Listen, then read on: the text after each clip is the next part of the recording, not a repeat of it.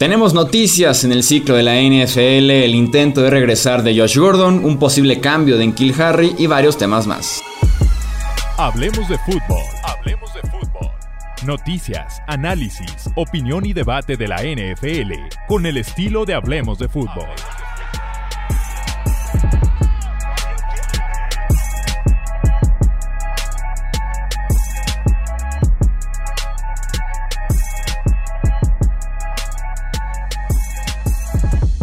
¿Qué tal amigos? ¿Cómo están? Bienvenidos a un episodio más del podcast Hablemos de Fútbol. Yo soy Jesús Sánchez, un placer que estén con nosotros nuevamente en este repaso de lo que han sido los últimos días de el ciclo noticias de la NFL.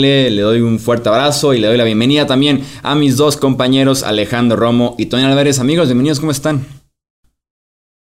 ¿Qué tal Chuy? ¿Qué tal Tony? Muy bien, gracias. Aquí eh, pues ahora sí que cada vez más cerca, ya estamos en, el último mes sin NFL y muy emocionado de, empezar ya con todo, ¿no? Ya con las noticias, digamos, mucho más relevantes de lo que fueron en las semanas pasadas. Sí, ¿qué tal eh, Chuy, Alex y a todos los que nos ven y o escuchen?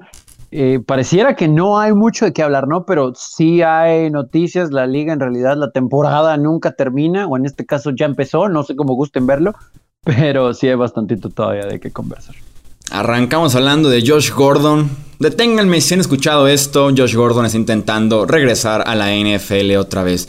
El wide receiver mandó oficialmente una carta al comisionado Roger Goodell pidiendo que lo active de la lista de suspendidos con la idea de jugar la próxima campaña.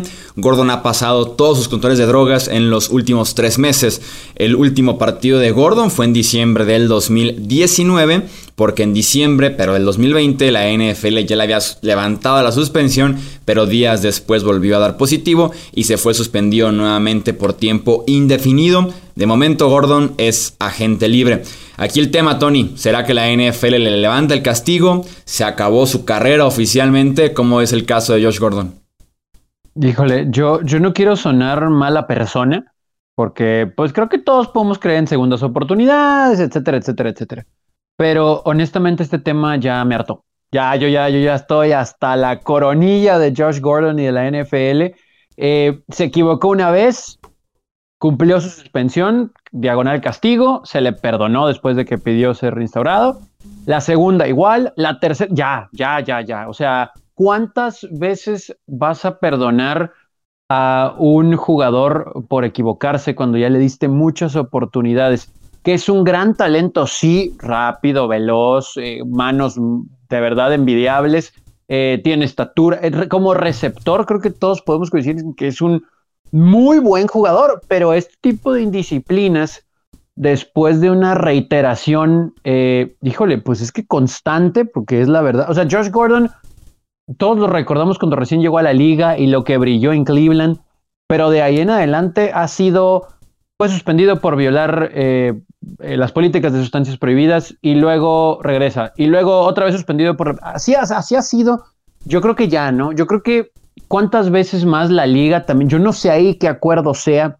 No me quiero meter en temas sociopolíticos que tienen que ver con la liga y demás, pero yo no sé si, si en el afán de buscar equidad en todos los ámbitos, la NFL aquí creo que se está equivocando porque ya le diste muchas oportunidades, no más una ni dos, ya, son varias y hay una reincidencia y la liga parece que sí lo está considerando. No, me extrañaría que lo vuelvan a perdonar, pero tampoco nos extrañaría que vuelva a caer, ¿no? Eh, George Gordon. Entonces, es una pena, es un talento desperdiciado pero si ya no entendió en la segunda ni en la tercera, eh, muchachos, yo, yo, yo creo que ya no va a entender, ¿no? Ya, ya estuvo, ya estuvo. Sí, como contexto son seis suspensiones desde 2013 las que tiene eh, Josh Gordon.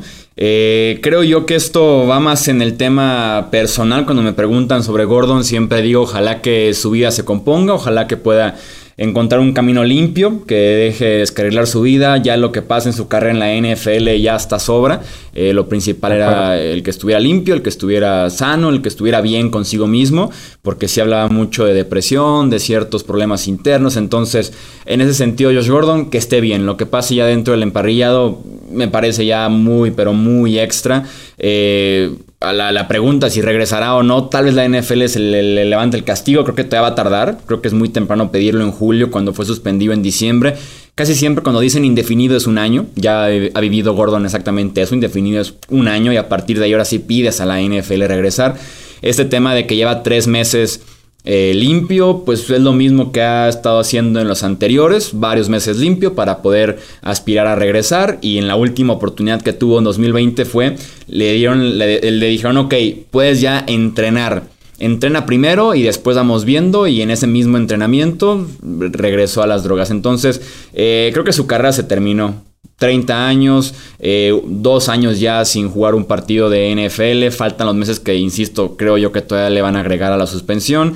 Un tipo con el que no puedes confiar porque ha, dejado a Seattle dos veces ya justo en la entradita de los playoffs, entonces ni para qué invertirle tal vez el esfuerzo, el tiempo. Dinero no, porque no le pagas mientras esté suspendido, pero esperarlo, creer que ahí viene o que te dé dos tres partidos buenos y que te vuelva tal vez a dejar abajo para diciembre, para enero, no hay confianza ya en Josh Gordon, creo que no lo volvemos a ver en, en la NFL.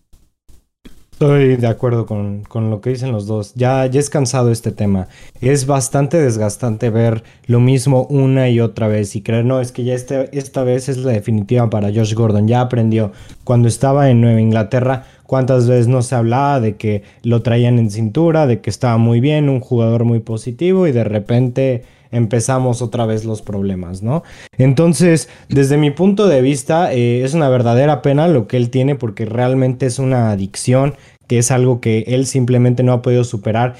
Y una carrera de lo que él pudo llegar a haber sido uno de los receptores más talentosos que hemos visto en la NFL, al menos en la historia reciente, se convirtió en una historia de suspensiones, en una historia de un jugador poco confiable, un jugador que ya no podía entrar en la misma forma en la que estaba y, eh, que hacía diferencia por, eh, el talento que, siempre tuvo, ¿no? Pero no porque fuera un jugador que realmente trabajara muy fuerte y la verdad es que es una verdadera pena lo que está pasando eh, Gordon, pero yo creo que ya es hora de que se dé cuenta de que simplemente si no puede acatarse a las reglas, estemos de acuerdo o no. Eh, creo yo que eh, podemos coincidir todos que la marihuana no es una sustancia que, que digamos, eh, haga desempeñar a un atleta mejor, pero sin embargo las reglas son las reglas están, ahí por, por razones y si no se quiere acatar, pues no puede jugar en la NFL. Entonces, desde mi punto de vista, su carrera ya está terminada. Lideró en la, NFL en yardas en 2013 con 1600. Esa es la calidad que tiene Josh Gordon. Y sus corebacks en aquella temporada con los Browns fueron Jason Campbell en nueve partidos, Brandon Whedon en ocho partidos y Ryan Hoyer en tres partidos. Dios santo, ¿no? Qué nombres, pero bueno. Eh, no sé si a lo mejor la liga lo pudiera involucrar en, no sé, algún programa que se acerque a los jugadores para buscar, esperando que se mantenga limpio, porque a lo mejor me escuché muy fuerte, pero coincido con lo que, con lo que mencionabas, eh, Chuy, que pues ojalá que su vida, su, su vida personal esté bien, ¿no? libre de problemas, etcétera, etcétera. Pero sí en lo deportivo yo creo que la liga, ya la NFL, ya. Pero tal vez lo pueden involucrar de alguna manera en si se mantiene por el camino del bien, eh, que comparto también lo que, lo que decías, Alex, de, la marihuana en este caso, eh, pues el hecho de, acercarlo a algunos atletas, jugadores de NFL que han tenido problemas, pero que van saliendo poco a poco, que buscan mantenerse eh, por, ahora sí que por el camino correcto, para que puedan continuar con su carrera también de manera exitosa. O ya no sé si exitosa, pero por lo menos continuar con su carrera, ¿no? Ya si eres bueno o malo es otra cosa, pero que no influya en eso. Entonces, tal vez por ahí Roger Goodell pudiera considerarlo, pero, pero sí, la edad y reincidencias, pues no, no, no le ayudan mucho. Sí, totalmente en que si es bueno o malo, si ya es legal o no es legal, ese tema es personal, ese tema es de cada quien. Aquí hablamos solamente del reglamento. Y en la época de Josh Gordon estaba prohibido, ahorita ya no. Ahorita ya no hay suspensiones por uso de sustancias ilegales como es, como es la marihuana, pero no se borra el historial de aquellos que sí tengan ya su, su, cola ¿no? en ese aspecto, que es el caso con Josh Gordon y por eso no aplica con él el nuevo reglamento de la NFL. Con este tema le deseamos lo mejor a Josh Gordon. Em, siguiente tema, seguimos con otro wide receiver, apunten, otro receptor del draft que fracasó recientemente con los Patriots. Kill Harry oficialmente solicitó un cambio a New England tras dos muy malas temporadas. Harry llegó a New England como selección de primera ronda del draft del 2019. En esas dos temporadas Harry registra 45 recepciones, 414 yardas y 4 touchdowns. New England sumó a varias armas ofensivas aéreas en esta agencia libre como Nelson Aguilar, Kendrick Byrne, Hunter Henry, John Smith. Se cierran las oportunidades para Kill Harry, así que pide salir de los Pats, Romo. Fíjate, el otro día vi una estadística bastante interesante. Está brutal. Porque Nakil Harry es un jugador que mide 6'3. Eh, más o menos 1.92, 1.93 por ahí, ¿no? Sí. Y tiene un promedio, de un promedio de yardas por recepción menor a 10 yardas. Y me parece que solo hay dos jugadores en toda la historia que miden 6'3 o más que tienen un promedio de abajo de 10. Y realmente eso te habla de su carrera, de lo mal que lo han eh, intentado utilizar, de lo mal que él ha desempeñado y del fracaso que ha sido completamente, ¿no? Digo, eh, hace unos hace unos días salió el, reporte de que esta selección de Nakil Harry fue como la gota que derramó el vaso en cuanto al cómo los Patriots estaban drafteando, que podemos recordar que han tenido unas una, una cantidad de clases recientes muy pero muy malas y dicen que ese fue el parteaguas, que a, partir de decir, ok, la super regamos con Nakil Harry cuando nos pudimos llevar a AJ Brown, cuando nos pudimos llevar a DK, DK Metcalf, a Terry McLaurin, y etcétera, etcétera, dijeron, ok, ya es momento de hacer las cosas distintas. Y creo yo que si eres, el, que si eres un jugador que significa eso para una organización, es porque eres un strike gigante. Y eso es lo que ha sido Nakil Harry en la NFL, porque tiene buenas manos y tiene la habilidad de ganar eh, las recepciones competidas, pero es brutal que no puede hacer nada de separación. De 101 receptores que calificaron en la NFL eh, de acuerdo en coberturas eh, uno a uno, Nakil Harris solamente estuvo abierto en el 25% de ellas, siendo el 100 de 101. O sea, uno de los peores receptores, el segundo peor receptor bajo esta métrica para crear separación. Y en la NFL, y especialmente con un quarterback como Cam Newton en esta ocasión, que, no es lo más preciso del mundo, es imposible recibir targets si, si no tienes nada de separación. Sí, en su clase del draft, en Kill Harry no era un pick de primera ronda, sí era un pick de segunda alto, mediados de segunda, es un, es un prospecto decente, es un prospecto interesante que tenía sus manos, como dices, ganaba muchos balones 50-50. En Arizona State le daban la oportunidad de ganar yardas después de la recepción y además de que la ofensiva giraba en torno de en Kill Harry, era el centro de esa ofensiva de los eh, de Arizona State, de los Devils de Arizona State. El problema también yo, además de sí, podemos criticar al jugador, también yo criticaría mucho lo que hacen los Pats, o sea, históricamente malos, drafteando wide receivers, si, si te pones a pensar en los equipos que ha tenido Nueva Inglaterra recientemente, la mayoría de los wide receivers han llegado por medio de cambios o agencia libre. Si nos vamos al último buen wide receiver drafteado por los Pats es tal vez Edelman, que ni siquiera era wide receiver, te vas con Dion Branch tal vez, te vas con Troy Brown, pero en el proceso te encuentras con un Aaron Dobson, con Taylor Price, con Brandon Tate, con Chad Jackson, todos picks de día 1 o día 2 del draft que fueron strikes absolutos, entonces no solamente es encontrar el perfil incorrecto por parte de New England, sino también lo complicado que puede ser la transición, la utilización que se le da a estos jugadores, son buenos jugadores, pero que en la NFL no han podido del todo triunfar. Yo le atribuyo con esos jugadores y también con Enkil Harry mucha de la culpa al trabajo que se hace con la adaptación del receptor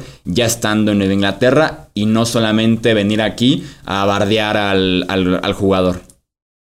Sí, aquí, aquí está como 50-50 porque eh, no se ayuda, creo, Harry en el terreno de juego, eso es, evidente, más allá de las cualidades que tiene, mm, porque inclusive también me parece que lo vimos, ¿no? En, en la declaración emitida por medio de su agente, que decía que hace dos años yo me veía con la oportunidad de crecer con Tom Brady, etcétera, y luego hubo un retroceso pues creo que él también fue parte, ¿no? Contribuyó mucho a ese retroceso. Eh, también estamos hablando de una carrera corta en la liga, ¿eh? O sea, dos años de profesional.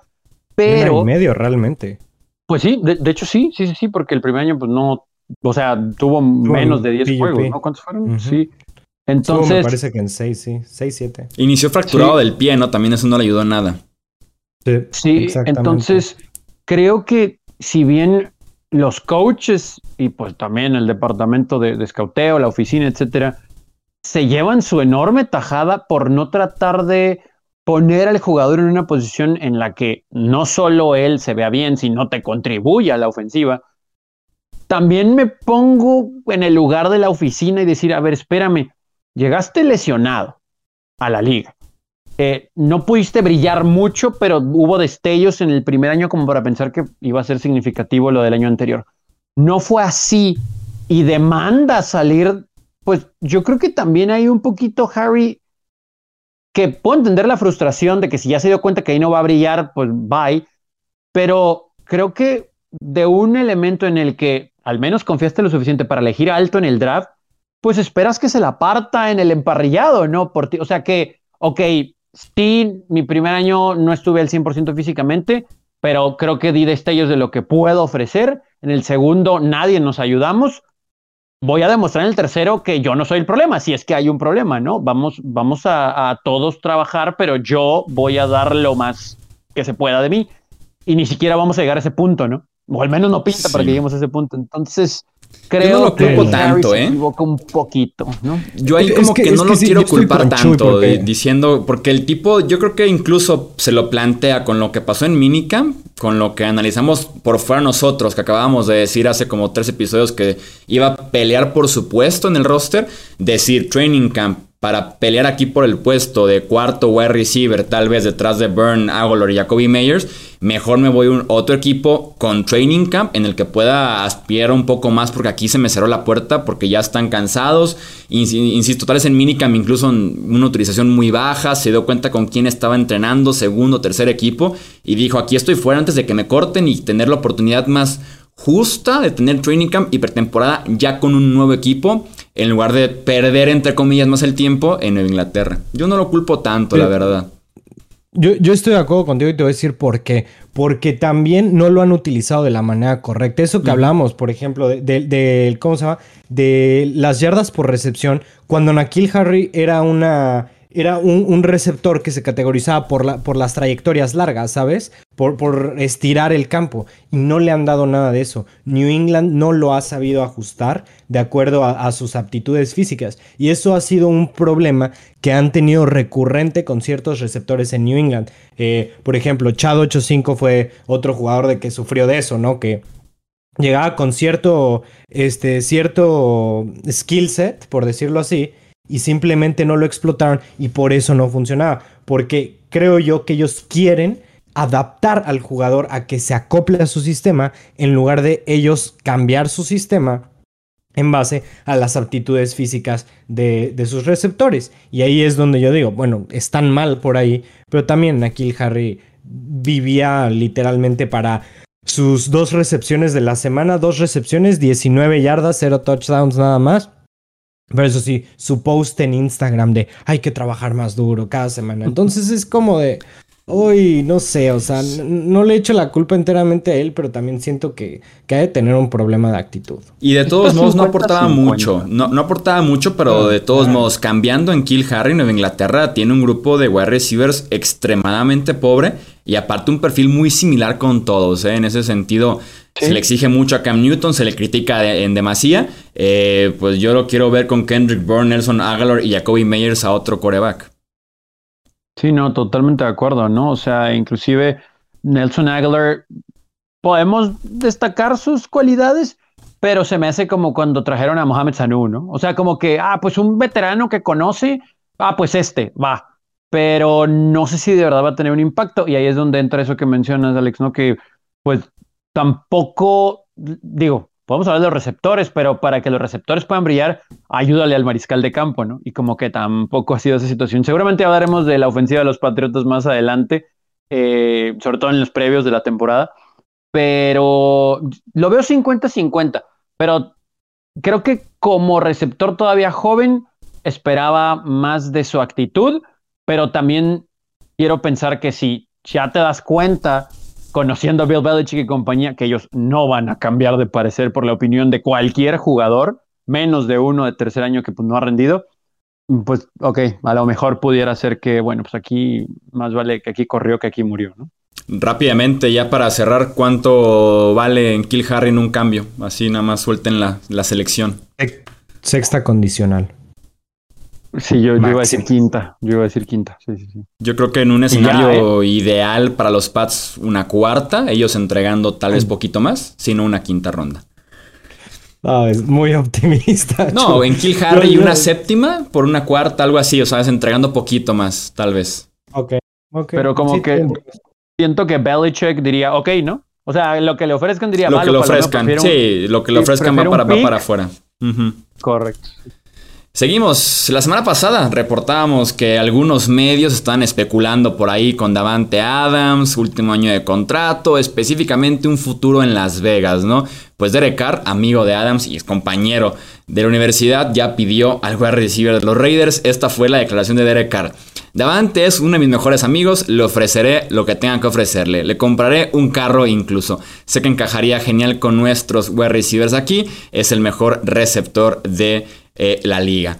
Este, no, no, no, se considera tampering esto porque es de jugador a jugador, pero si esto lo dice cualquier head coach o gerente general se va multado, suspendido y quién sabe qué tanto más. Eh, para sumar el caso de Green Bay, lo que está pasando, se rumora que Adams y Green Bay están interesados en seguir juntos, van a negociar en las próximas semanas, sobre todo si se resuelve, aunque sea un poquito el caso de Aaron Rodgers, se acerca a Training Camp y el mismo Rodgers decía que en las próximas semanas se va a saber un poco más sobre su futuro. De momento no se ha reunido ni con Adams ni con ningún wide receiver en este offseason para ir practicando. se ha ido, se ha ido a Hawái a jugar golf, ¿no? Pero pues le ha ido muy bien ahí a, Aaron Rodgers. Acá, eh, híjole, suena como un sueño que dependiendo, creo, de la situación con Aaron Rodgers, pues a lo mejor se puede hacer realidad. Pero creo que también estamos involucrando a mariscales de campo en una decisión en la que a lo mejor ya no van a tener vela, ¿no? Para este entierro. Eh, hablando de Raiders, si bien Derek Carr tuvo una temporada buena, pues no pasó nada con los Raiders, ¿no? Entonces yo no sé qué tanto el proyecto de Gruden pueda mantenerse con Carr en el futuro. Entiendo que si te dicen, te voy a traer a Davante Adams, eh, dices, bueno, a lo mejor un arma que nunca se había tenido con este quarterback, pues vamos a encontrar la forma de que funcione, ¿no? Pero del otro lado en Green Bay, parece que sí van a llegar a un acuerdo pronto. Si lo de Aaron Rodgers se destapa rápido, que creo que todos aquí, bueno, no, creo que alguna vez lo platicamos, que varios coincidimos en que tal vez este año no se mueva Aaron Rodgers, tal vez hasta el siguiente. Yo no sé si Davante Adams quiera firmar por mucho tiempo en Green Bay si no hay seguridad de la continuidad de Aaron Rodgers. Al menos de que se amarre su dinero, ¿no? Y ya después pues, que se arreglen como quieran, si es que alguien pide un cambio. Pero me parece que es, es más una situación en la que es un deseo de Derek Carr y que pues hay una bonita amistad con algo que realmente pueda suceder. No, es no sería la primera vez que los Raiders busquen a un receptor premier y le paguen mucho para después echarlo a perder pero no creo que suceda en esta ocasión. Sí, exactamente como lo, acabas de decir. No, es, no sería la primera vez. Pero fíjate qué chistoso. Han estado linkeando a muchos jugadores a los Raiders últimamente. Y la realidad es que no entiendo por qué. Porque no es un proyecto que llame nada la atención. Tal vez por no tener que pagar el impuesto estatal. Pero digo, en Florida es la misma situación. En Texas es la misma situación. Y en algunos otros estados donde también se juega es la misma situación. Entonces realmente no sabría por qué sería atractivo jugar en, jugar en Las Vegas. Porque primero tuvimos de que Russell Wilson había dicho que era uno de los lugares a los que quería ir, ¿no? Y digo, creo que como una semana después los Raiders fue así, ah, no, ¿te gusta nuestra línea ofensiva? Vamos a deshacernos de todos para que no quieras venir aquí. Parece que así pasó. Después que Aaron Rodgers, la misma situación, que, que le interesaba jugar para los Raiders. Y ahora, bueno, esto es algo un poco. Hasta Tom Brady, ¿no? La agencia libre pasada un poquito. Dicen, ¿no? Mm, no ah, sí, dice, sí, también dicen. Pero ya ahorita ya, o sea, Es, nada más el puro deseo de Derek Carr. Que no me sorprendería que Davante Adams sí quisiera ir y que forzara su salida. Si Rodgers se va o si Rodgers no se queda, yo no vería el por qué Adams no se pueda ir, a, digamos, al destino al que quiera a cobrar lo que quiera cobrar. Yo sí sé por qué, y es porque un jugador como Davante Adams, que es tal vez el segundo mejor wide receiver de la NFL, no va a salir gratis, no va a salir en la agencia libre. Y si se va Rodgers, yo confío en que Adams y Rodgers juegan juntos este año en Green Bay, no tengo duda de eso. Eh, si se va Rodgers para 2022, veo a los Packers etiquetando a Davante Adams, porque si va a enfrentar Jordan Love el reto de iniciar ahora con Green Bay, pues lo quieres con el apoyo de Davante Adams y un jugador así, no se va en la agencia libre. Hay que etiquetarlo como jugador franquicia si no se quiere quedar. Ahí está el caso de Allen Robinson, por ejemplo, que lleva enojado con Chicago ya dos años, que quiere un coreback, pero se quedó a la fuerza etiquetado como jugador franquicia. Entonces, creo que Adams no se va, no, no se va a los Raiders gratis en la agencia libre. Y creo yo que es una forma de Derek Carr medio de mandar un mensaje a la gerencia ahora que se ha rumorado con Brady, con Wilson, con Rogers, como de decir, mejor me quedo, tráiganme a este jugador, te lo puedo reclutar, el futuro tal vez está ligado a que yo me quede también aquí, dame la oportunidad con un jugador como Davante Adams, esta vez como Derek Carr soltando patadas, no de abogado, pero sí como que un mensaje de quiero la continuidad y no está segura, porque creo que realmente no está seguro Derek Carr en los Raiders para el 2022. Cerramos. De acuerdo. dime, tal vez hasta un y tal vez hasta un ayúdenme tantito, ¿no? También. Porque porque digo dentro de ha tenido buenas dos últimas temporadas, pero en general pues los Raiders no pintan, pero sí ni siquiera para ir al casino, ¿no? En de plano. Cerramos con una actualización oficial de la vacunación en la NFL. Eh, según NFL Media, 69% de los jugadores en la NFL han recibido por lo menos ya una dosis de la vacuna contra el COVID-19. Siete equipos tienen ya más del 85% de jugadores vacunados, incluyendo los Broncos, que se reporta que tienen el 95% de su roster. También se conoce de Steelers, Dolphins y Saints, de esos equipos que ya están por arriba del 85%. Hace dos semanas el número total de jugadores en la NFL era 65%, así que en dos semanas avanzó 4%. Eh, en camino a la normalidad en la eh, liga. Totalmente, y qué bueno eh, escuchar de equipos como los Broncos, ¿no? Que te habla de que tienen jugadores muy, digamos, muy conscientes de la situación y de que están comprometidos con jugar, con la seguridad del resto de los jugadores, de sus familias. Y qué bueno por la NFL porque lo esté haciendo, porque se está reportando todo esto. También por las reglas que platicamos el otro día de para los jugadores que estén o no estén vacunados. Me parece todo muy bien. Siento yo que de todo el COVID eh, todas las situaciones eh, relacionadas al COVID, la NFL lo ha manejado mejor que, vamos, que países. Y, de verdad ha sido sobresaliente el trabajo que han hecho. Nos, han enseñado que los lineamientos que han estado haciendo, que, se han estado siguiendo, los hacen de una manera bien planeada, como en estrategia. Y qué bueno que eh, hagan, que impulsen a los jugadores a vacunarse para para salir de esto lo más pronto posible, para regresar a la normalidad lo antes posible. Sí, digo, todavía tendremos algunos baches en ese sentido de algunos coaches y reportes de jugadores, como el caso de Cole Beasley, por mencionar uno nada más, que pues van a tener que asumir ciertas consecuencias, ¿no? De los protocolos de, salud y de, de, seguridad de la liga. También lo vemos con un reflejo claro en la afición, porque revisando pues, la mayoría de los equipos que, pueden atraer mucho ¿no? En, taquilla, pues tienen vendidos pues un alto porcentaje también de su boletaje, ¿no? Por ejemplo, eh, por mencionar nada más uno, Chargers está en el 80% de todos sus juegos de local eh, vendido, ¿no? El sofá. Y entonces, si ya se van a permitir este tipo de aperturas, eh, no precisamente apertura de estadios, sino aperturas a, a tener relajados los protocolos, no nada más para los jugadores, también para la afición, pues eso quiere decir que todo va por el camino indicado y como bien decían, más cerca de la normalidad, que si es nueva normalidad, pues ok, pero lo más cercano a 2019, por mencionar un año.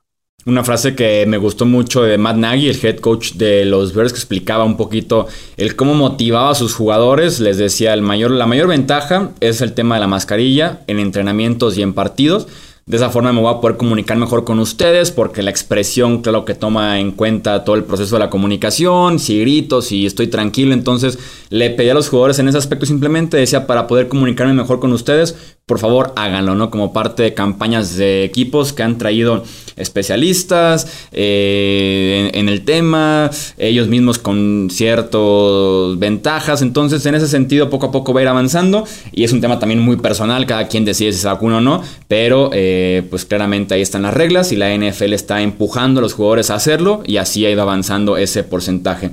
Eso es todo entonces por este episodio del podcast de Hablemos de Fútbol. Ya saben que leemos sus comentarios si están en YouTube aquí abajito del video o si están en formato de podcast en Twitter, Facebook e Instagram. Nos encuentran como Hablemos de Fútbol. Suscríbanse y déjenos también un review. Nos ayuda muchísimo que hagan eso. En nombre de Alejandro Romo, de Tony Álvarez, yo soy Jesús Sánchez y eso es todo por este episodio. Gracias por escuchar el podcast de Hablemos de Fútbol. Para más, no olvides seguirnos en redes sociales y visitar hablemosdefutbol.com.